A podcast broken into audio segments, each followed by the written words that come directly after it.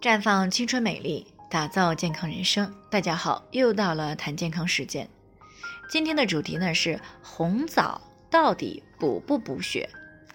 那提到红枣呢，在很多人的眼里，这是一种补血的食物，而且呢，民间也有每日三颗枣，一生不显老的说法。那听众马女士呢，也是这么认为的。前几个月呢，单位体检发现呢，有些轻度的缺铁性贫血。他听说大枣可以补血，于是呢，买了不少的红枣，吃了两个多月。啊，他去医院进行了复查，结果显示呢，贫血的改善并不理想。那听到了我们的节目呢，就过来咨询了。这红枣到底补不补血呢？其实呢，红枣补血呢是中医上的说法，而贫血呢是现代医学的说法。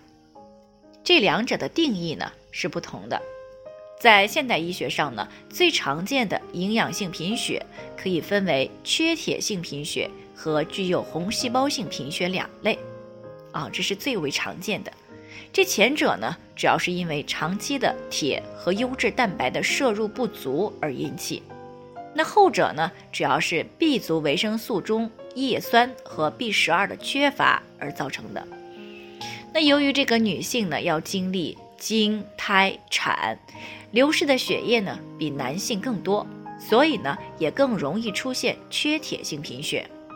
那针对这样的贫血呢，调补的重点是增加二价铁和优质蛋白的摄入。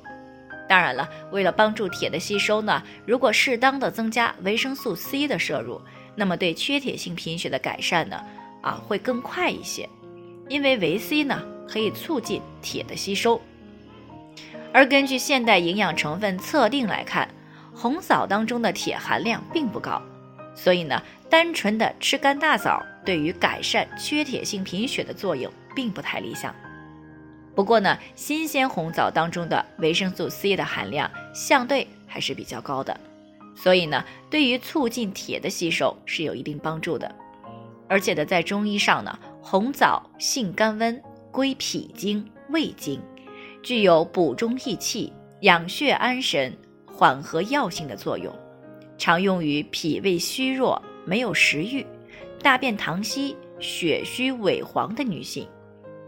而且呢，现代医学呢研究也表明了，大枣呢有提高身体免疫力、改善血液循环的作用。所以呢，大枣呀虽然不能补铁，但是呢可以改善气血循环，并且间接的促进气血的生成。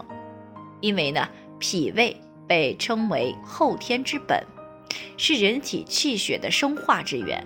那如果脾胃功能不足，那么食物的吸收运化。都会受到影响，从而呢减少气血的生成。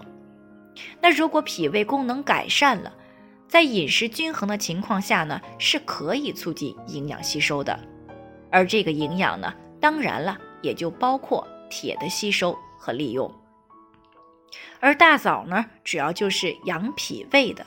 那如果每天呢吃几个红枣，并且呢，注意适当的摄入含铁相对比较丰富的瘦肉、动物内脏等食物，那么便可以明显的去改善缺铁性贫血的情况了。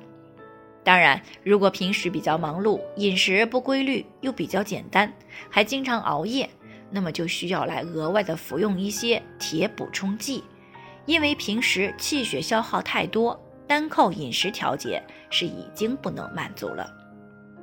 最后呢，也给大家提个醒，由于每个人的健康情况不同，需要具体分析之后才能够给出针对性的解决方案。